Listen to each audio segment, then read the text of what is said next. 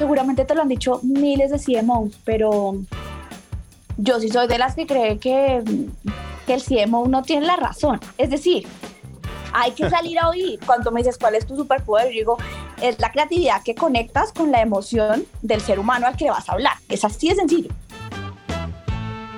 Hola, yo soy Santi y esto es CMO Latam, el podcast donde Dani y yo hablamos con los CMOs de las compañías más grandes del mundo para averiguar los qué es, cómo y por qué es detrás de su mindset. Antes de empezar la entrevista oficialmente con nuestra invitada de hoy, le pregunté si tuviera que hacer una charla TED ya mismo sobre qué la haría. Y lo que menos me esperaba era que me respondiera que ya tenía una charla TED. Resulta que Alejandra Ortega, Marketing Manager de L'Oréal París para Datam, también es escritora y keynote speaker para desarrollar la creatividad y el poder de las emociones. Y justo por ahí empezamos esta conversación. ¿Qué pasó? ¿Qué, hizo que saltaras tú de tu marca personal, tú dar charlas, keynote speakers, certified, bla, cha, cha, cha, wow, con todos los poderes y todas las armas, y de repente dijiste, me voy a consumo masivo, marca, mujeres, ta, ta, ta, shampoo, productos de belleza, me parece un salto muy exótico y quiero escuchar la historia atrás de eso. Es decir, ¿cómo hiciste? O sea, ¿qué pasó ahí? Porque claramente hay complementariedad, pero... Yo nunca he dado un salto. Yo empecé a trabajar en beauty en el año 2013 eh, y justo empecé a trabajar en eh, Belcorp, que, mm, donde manejaba Esica, Level y Sison. Y en 2014 llega esta charla TED, pero siempre, la verdad, como yo lo digo, he tenido dos vidas completamente paralelas. Nunca ha sido un salto. Yo hoy en día sigo haciendo todo con mi marca. Eh, lo que pasa es que el tiempo, wow, ojalá pudiera tener más tiempo. Pero todo esto que te cuento, entonces está dividido entre Alejandra, resulta que es marquetera y, digamos, empleada de L'Oreal de 9 de la mañana a 7 de la noche y a las 7 de la noche se reúne con sus clientes, les envía propuestas para charlas, hace asesorías, consultorías. Em, cuando necesita hacer talleres, pide días de vacaciones y coge tres días de vacaciones y se va inmersa a hacer talleres con sus clientes. Esa ha sido la historia de mi vida. Es eh, actualmente la historia de mi vida. Y cuando me vengo a México, ya a, a manejar L'Oréal París, es como, wow, ¿qué hago con todos mis clientes? Eh, ¿Qué voy a hacer? No quiero perder esto porque realmente es lo que más me apasiona. Por eso cuando me llega a mí como, ¿quieres estar en un podcast? Es como, amiga, yo nací para hablar, date cuenta, date cuenta que yo nací. Es más, yo tengo un blog, tengo un blog eh, donde hablo realmente muy de cosas de la vida, no es nada de marketing ni nada, es como literal, el amor y cosas así, y, y, creo que, que, algún día será un podcast. Entonces, em, sí, no ha habido un salto. Me encantaría que hubiera un salto, pero no hacia, quizás no hacia el CMO, sino hacia, hacia esto que estamos haciendo hoy. A mí me llama mucho la atención todo esto de los podcasts, de compartir desde la humanidad, ¿sabes? No desde el yo sé más que tú, sino del te invito a sentir para crear. Ese ha sido como el eslogan el, el, siempre de mi marca, de Alejandra María Ortega, que es eh, somos lo que dejamos en los otros. Oye, muy, a mí eso me parece absolutamente fantástico y te voy a decir por qué, qué es lo que pasa ahí. Creo que estoy muy de acuerdo en cómo si nosotros hacemos, apelamos a los sentimientos, estamos partiendo de la base correcta y de las emociones de la base correcta para hacer un marketing que es relativamente o más, relativamente no, bastante persuasivo, porque es que no te estoy forzando a tomar una decisión, sino que digamos que la persuasión en su definición más bonita, no en la no, no manipulación, digamos, a veces la gente lo confunde, creo que la, la persuasión es como que te ayuda a llevarte a una decisión a, a, la que tú ibas a llegar eventualmente, pero yo te simplemente te la adelanté.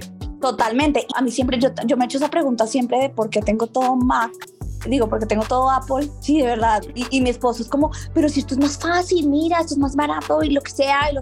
Pero yo digo, pero es que yo tengo todo conectado. Es decir, una frase que yo escribo en mi computador pasa directamente a mi iPad y está en mi celular. Eso es lo que yo necesito y yo decidí que mi mood era este. Que me parece que es más, es menos difícil generar fidelidad en marcas como Apple. ¿Qué pasa en una marca de crema de dientes o en una marca de shampoo? Mira, el nivel de lealtad de este tipo de marcas es cero. Cero, cero. O sea, hay más lealtad en la marca del arroz. Así de sencillo. Porque estos productos de verdad, se mueven mucho en, en el tema de, me, me lavé los dientes y me fui de paseo y tampoco me llevé mi crema, pues la que hay en, la, en la tiendita de la esquina. Entonces, ¿qué es, lo que, ¿qué es lo que nosotros medimos muchísimo y a mí me parece súper interesante y que, y que debería pasar? Es esa segunda compra, esa recompra. Porque entonces a veces en el marketing te quedas simplemente con, wow, el lanzamiento, pero yo siempre estoy, ok, muy bien, todo se ve así, todo es una, una línea que asciende, maravilloso, pero necesito saber cuánto dura este shampoo, que eso para mí también es súper importante. ¿Cuánto tiempo me dura? Ok, más o menos a mi consumidora le va a durar este, este bote, esta botella de shampoo dos meses. Necesito mirar qué pasa en dos meses. Están volviendo a comprar y es ahí donde tú dices, exacto, es ahí donde tú dices, ¿nos fue bien o no? para mí eso es lo realmente importante de generar esa, empezar a creer que la fidelidad en una marca de este tipo es posible. Porque mucha gente, muchas personas, y cuando uno ve en las encuestas y en los callbacks eh, que revisamos con tantas consumidoras, las abandonadoras siempre existen y es un grupo súper grande. Y uno les pregunta, ¿pero por qué? No, pues porque lanzaron otro. Y entonces me gustó y me interesó probarlo y pues lo pruebo. Porque al ser productos de bajo desembolso, pues tú no, no estás tan pegado a algo y la marca siempre te puede llamar de otra forma. Entonces, ¿qué es lo que pasa? Justo con eso que dices de ser persuasivo. Cuando nosotros hicimos esto de siente el cambio, se creó un movimiento en el que hoy el ser humano, una de las cosas que más le interesa en la vida es pertenecer a algo. 100% pertenezco a este equipo, pertenezco a esa gente que ya usó eso, pertenezco al que fue a este concierto, pertenezco a, ¿sabes? Tantas cosas, pertenecer. Entonces, si yo veo que todo el mundo me está posteando, porque eso sí es cierto, o sea, eso que me dices de, del alcance y todo eso, hoy en día es, lo, es importantísimo hacer bulla, o sea, yo sí creo mucho en la bulla. En todo el mundo está hablando de esto y me parece interesantísimo, pero el tema es que esa bulla tenga carne, que sea interesante y que yo me quede en esa bulla que me hicieron creer y que entre en ella. Entonces empezamos a postear un montón de siente el cambio, siente el cambio y esta marca y yo veía a veces tan lejos, ahora está mucho más cerca, pues yo también quiero sentir el cambio y eso fue para nosotros realmente impresionante. Entonces sí es desde la necesidad del ser humano a la persuasión y hacer una bulla a la que yo quiera volver. Y obviamente eso tiene que estar sostenido por buenos productos, porque si, si no me fue bien con el shampoo, no lo voy a volver a comprar. Y a mí un pico de lanzamiento no me funciona si no hay una recompra y, y una generación de fidelidad de alguna forma. Cuéntame, o sea, hablemos un poco de esa fórmula que ustedes se han encontrado de lealtad, sumado a lo que acabas de decir, porque creo que eso que acabas de decir es, es, la, es, la, es, la, es la plancha de cemento sobre la cual construimos lo que creo que te va a preguntar y es, ¿qué es lo que tiene que pasar? ¿Qué es lo que yo hago entre la compra del lanzamiento y el momento de recompra? ¿Cómo yo genero una lealtad relativa, un, primer nivel, una primera fase de lealtad para que haya esa recompra? Bueno, en, en um, seguramente varía dependiendo del tipo de producto y lo que sea, pero hay algo que es clave y es, y más hoy en día, que el consumidor es cada día más omnichannel. O sea, hoy en día el consumidor está comprando eh, con un clic de su celular, pero también si fue a comprar eh, un pan, se puede encontrar un shampoo, ¿no? O sea, es, es todo este tema de, de estar en todo lado. Entonces, lo primero que yo diría es, tengo un producto estrella, necesito una distribución gigante. O sea, lo primero es, necesito estar donde esté todo el mundo. Y esa batalla por, el, por los espacios en, en, en las góndolas, en retail, hoy en día, que pese a que digital, digamos, siga creciendo y sea hoy en día, pues, el, el, el tsunami, la realidad también es que, pues, el mundo sigue siendo muy de las personas que vamos a las tiendas a comprar nuestras cosas. Entonces, primero, distribuir. Yo no puedo decir, ah, ya lo tengo en mi cliente número uno el producto y está lleno ese cliente, pero ajá, y la tiendita de la esquina y la señora, no, entonces necesitamos ser, suena muy, muy, suena un poco fuerte, pero yo necesito ser una plaga con mi producto. Inundar. La, la distribución es el, el, el, lo primero que necesitamos como indicador, de decir, yo logré una distribución como esperada de al menos un 90%. Es importantísimo, que eso depende ya de las estrategias, ¿no? De, de, de, cada lanzamiento, pero yo te diría que esos lanzamientos tan grandes cuando se hacen con tanta maquinaria detrás, digámoslo así, primero es la distribución y esa distribución tiene que estar acompañada claramente de toda una pauta publicitaria donde tú decides dónde estás. Entonces yo estoy en televisión porque vuelvo y digo, por más de que estemos volviéndonos un mundo digital, la verdad es que en Latinoamérica prácticamente el 70% de las personas siguen viendo los comerciales de RCN y Caracol y, y, yo necesito estar en el comercial después de caldo doña gallina, después de lo que sea, ahí necesito estar porque es que ahí está también la mujer que me va a ir a comprar mi producto a mí. Entonces, en televisión, em, el out of home es algo que funciona muchísimo. ¿Cómo creo yo un ecosistema, no? Salí del supermercado, vi unas botellas, no me llamaron la atención, pero resulta que ahora voy en mi carro y hay una valla gigante con una modelo que me llama la atención, un eslogan divino y es la misma botella que acabo de ver en el supermercado. Te aseguro que si yo vuelvo a ver esa botella en un supermercado, la voy a comprar. Porque ya empecé a generar esa recordación y esos touch points. Entonces, distribución, una activación súper conjunta del, del, del Full IMC, de un 360, donde haya todo un ecosistema de esto, es, es clave para acompañar eh, y que sucedan pues posteriormente esas recompras. Y creo también mucho hoy en día, tanto en, el, en la generación de contenido de las consumidoras, ¿no? Este, yo sí creo muchísimo en este envío de kits y envío de cosas a, las personas que siempre han sido fieles a la marca para que ellas mismas hablen de sus experiencias. El voz a voz es algo que uno no puede omitir en una campaña de marketing así. Eso es poderosísimo, eh, claro. Es clave y que sea un voz a voz real, ¿no? No que siempre me aparezca simplemente la top model de mi marca y la spokesperson que escogí diciendo es que me veo divina. No, yo necesito que mi amiga me diga que se siente divina para yo entender que yo también puedo estar divina porque eso es una realidad.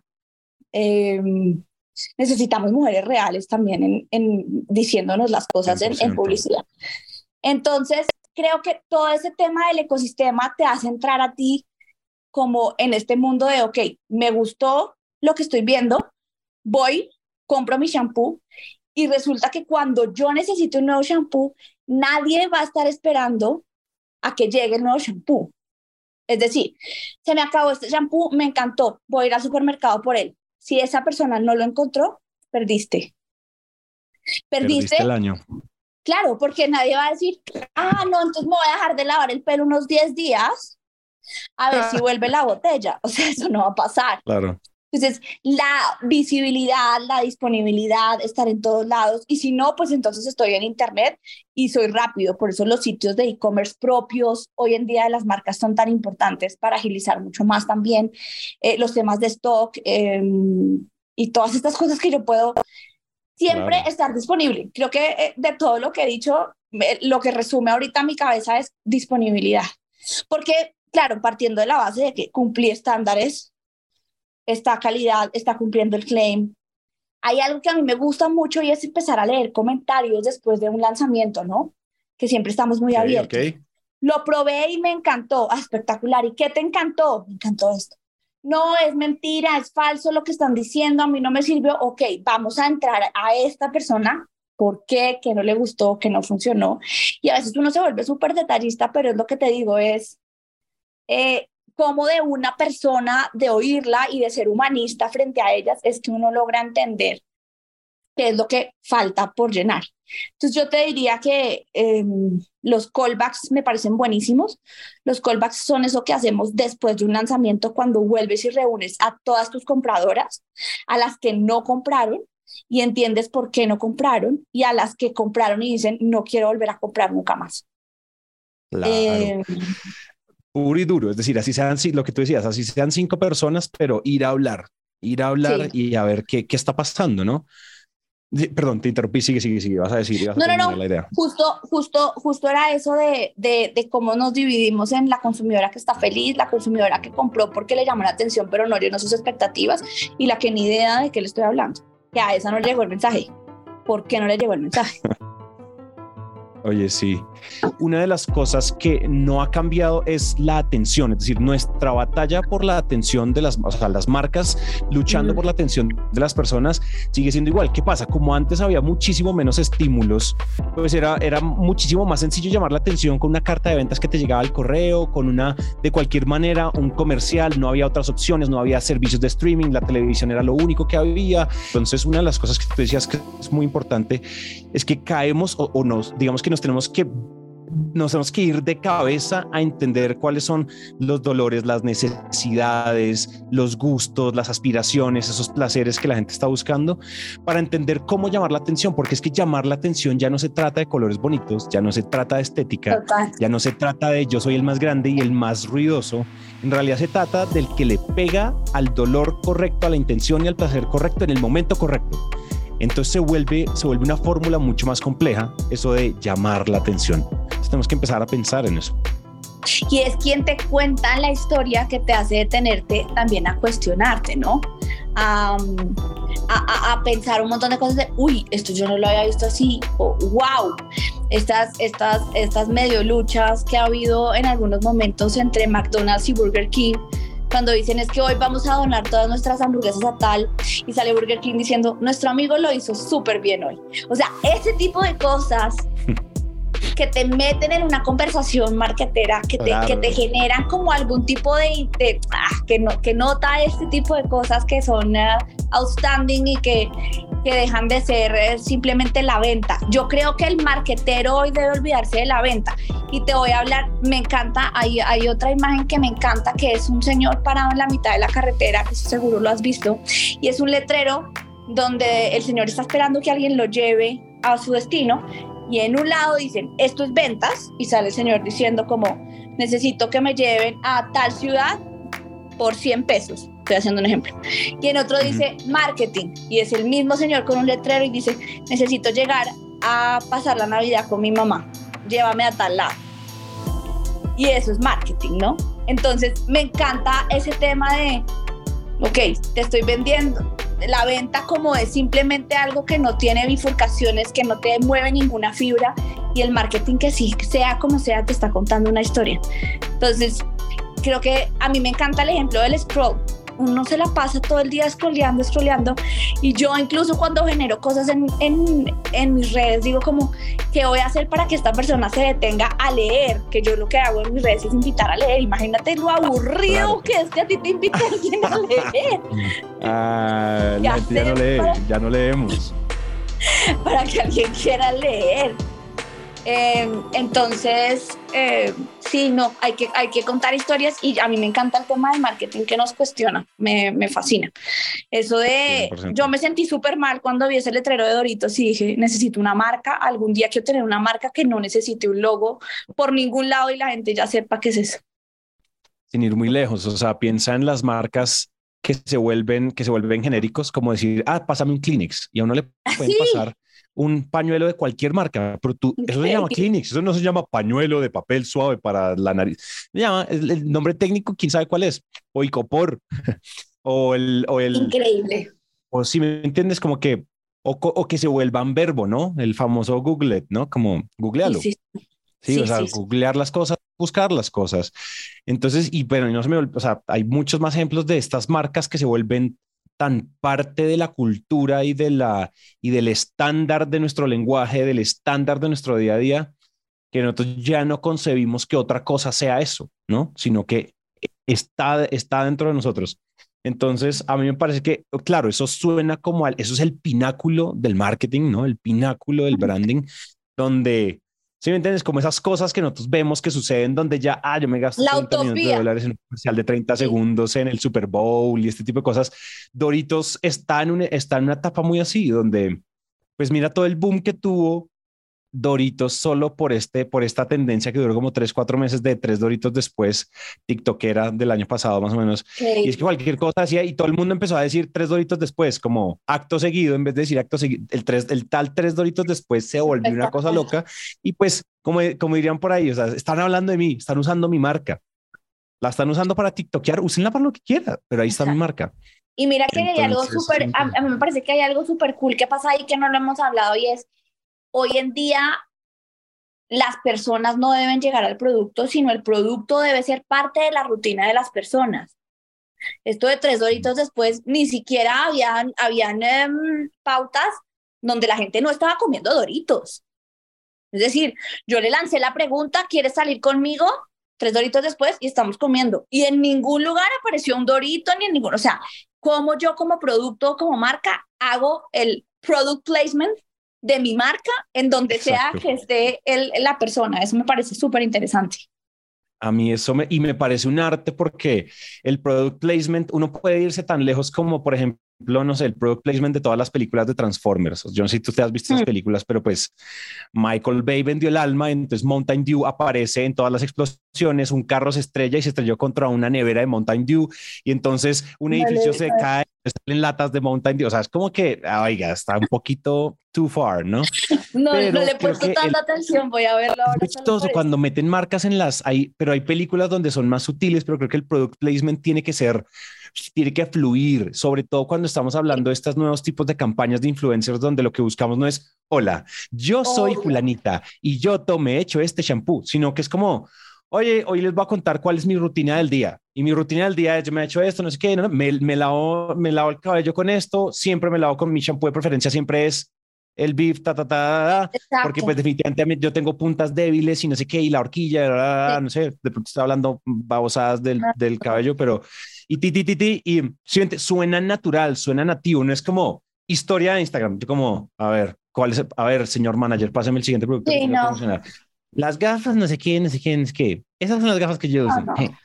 No, es como que, si me entiendes, entonces a medida que hacemos esa transición, el product placement y el influencer marketing se empiezan a hacer, tiene como una suerte de mezcla, como de, de apareamiento, que tiene que ir hacia lo nativo y que tiene que ir hacia, le agrego valor y le habla a una audiencia de personas reales, ¿sí?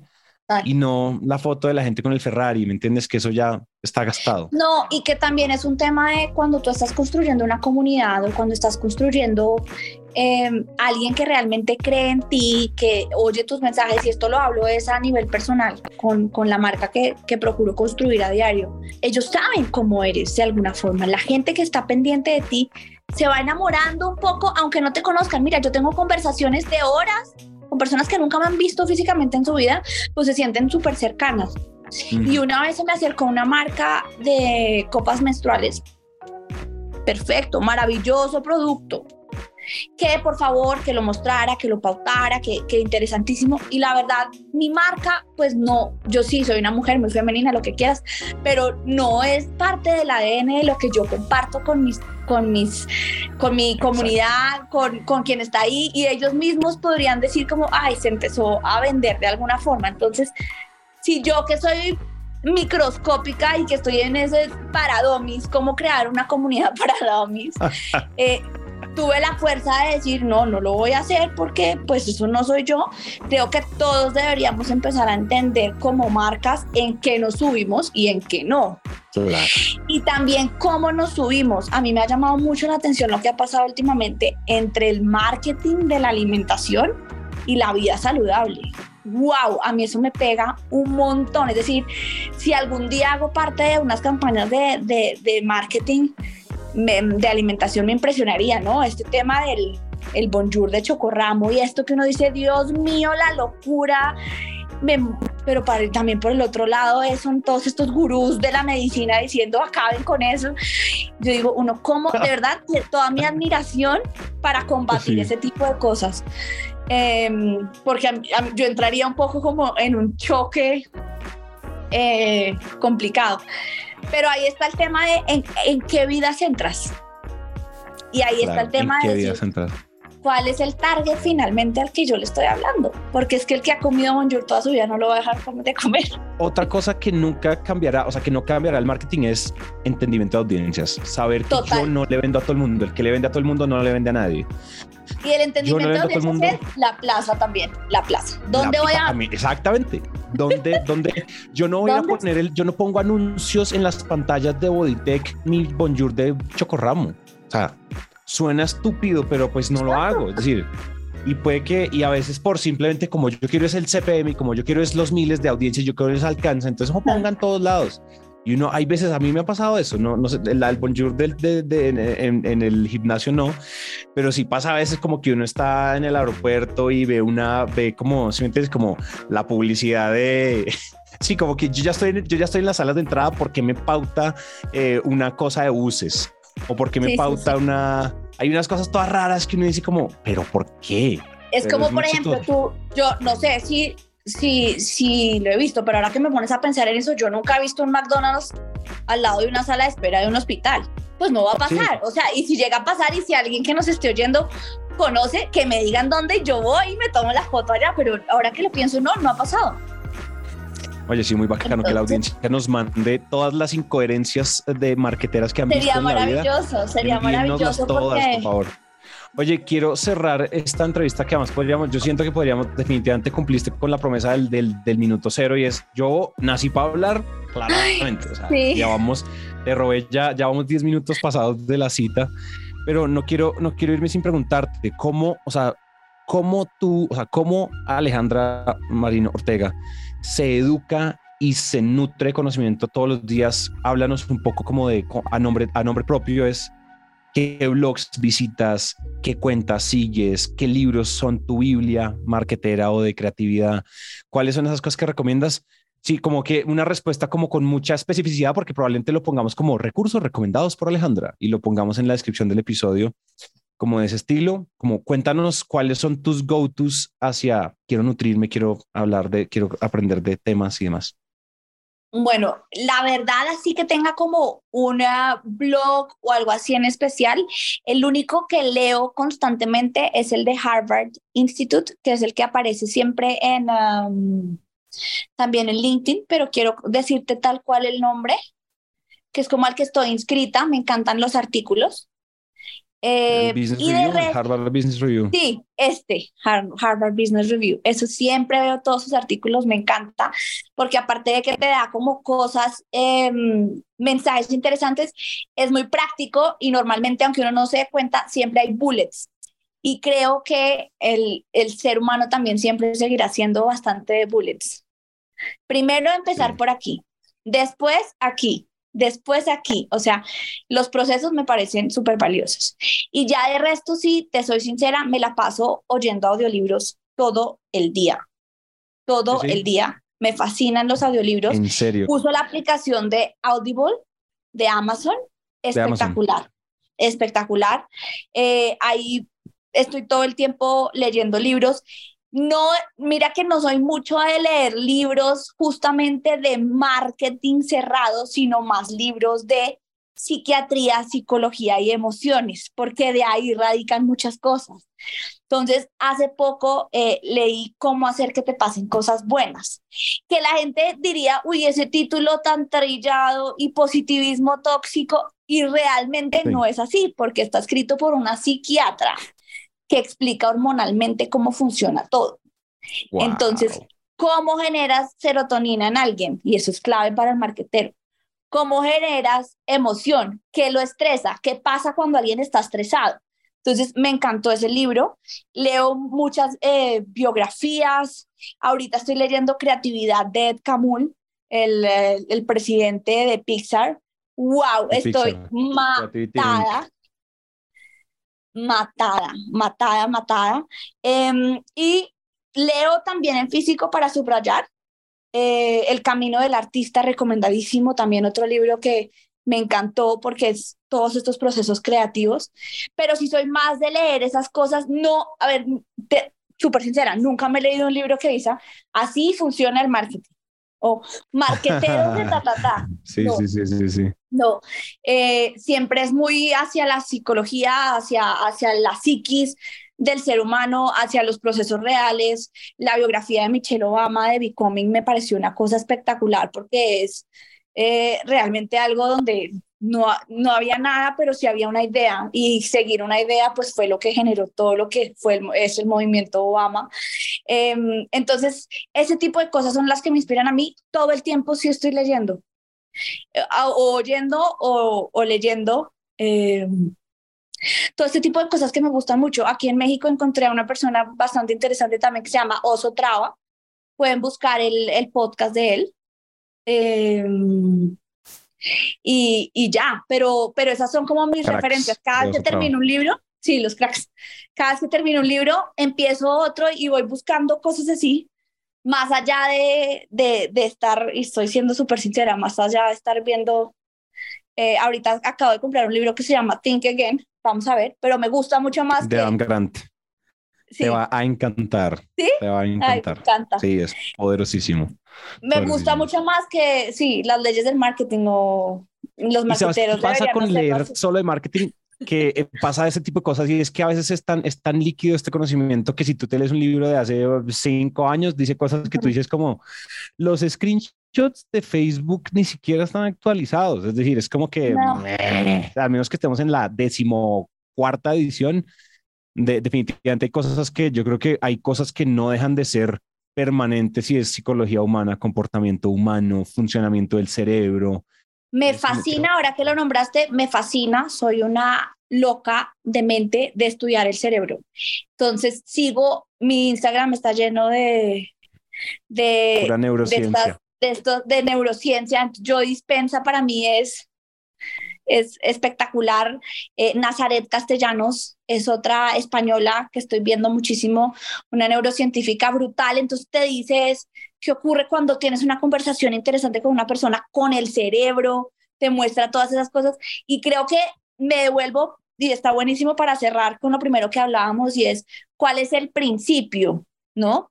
De la creatividad, de llegar a un buen tagline, de tener un buen hashtag, de tener una buena campaña. ¿Cuál es el principio? El principio es el humano. O sea, eh, ¿qué le está pasando a este humano que está al frente mío con el que estoy hablando? ¿Por qué dice lo que dice? ¿Por qué lo dice como lo dice? ¿Qué quisiera que yo le dijera? Todas esas preguntas son las que hacen que al final uno logre tener buenos resultados. Y por eso creo que es que me apasiona todo este tema del, del, del, cerebro y es lo que más, más leo realmente, más allá de teorías de gurús que nos quieren enseñar cosas que 100%, no arrancan desde la raíz. Exacto, sí, arrancar desde el cerebro es un gran comienzo y desde el ser humano. Oye, sí. definitivamente cool. Oye, ¿cómo te pueden seguir los que nos escuchen? ¿En dónde? Eh, estoy en, eh, en Instagram como arroba Alejandra María Ortega y en LinkedIn Alejandra María Ortega. Y si quieren ver la página web, www.alejandramariortega.com. Ahí está. Bárbaro. Oye, gran cierre. Lo tenemos. Gracias por haber aceptado esta invitación y extendernos como nos extendimos. A ti, a ti, de verdad, un gustazo. Le agradecemos a Alejandra por su tiempo y por ese rato tan bueno que pasamos. Y a ustedes, gracias por escuchar esta conversación. Les quiero contar que además de nuestro Instagram, CMO-al piso Latam, nos estamos poniendo súper activos en YouTube. Vayan a nuestro YouTube de Naranja Media Podcast, donde van a encontrar una playlist de solo CMO Latam con shorts y contenido muy interesante. Este episodio fue posible gracias al equipo de Naranja Media. La producción de este episodio estuvo a cargo de Ana María Ochoa, booking por Catherine Sánchez y diseño de sonido a cargo de Cristian Cerón. Yo soy Santi y nos vemos muy pronto.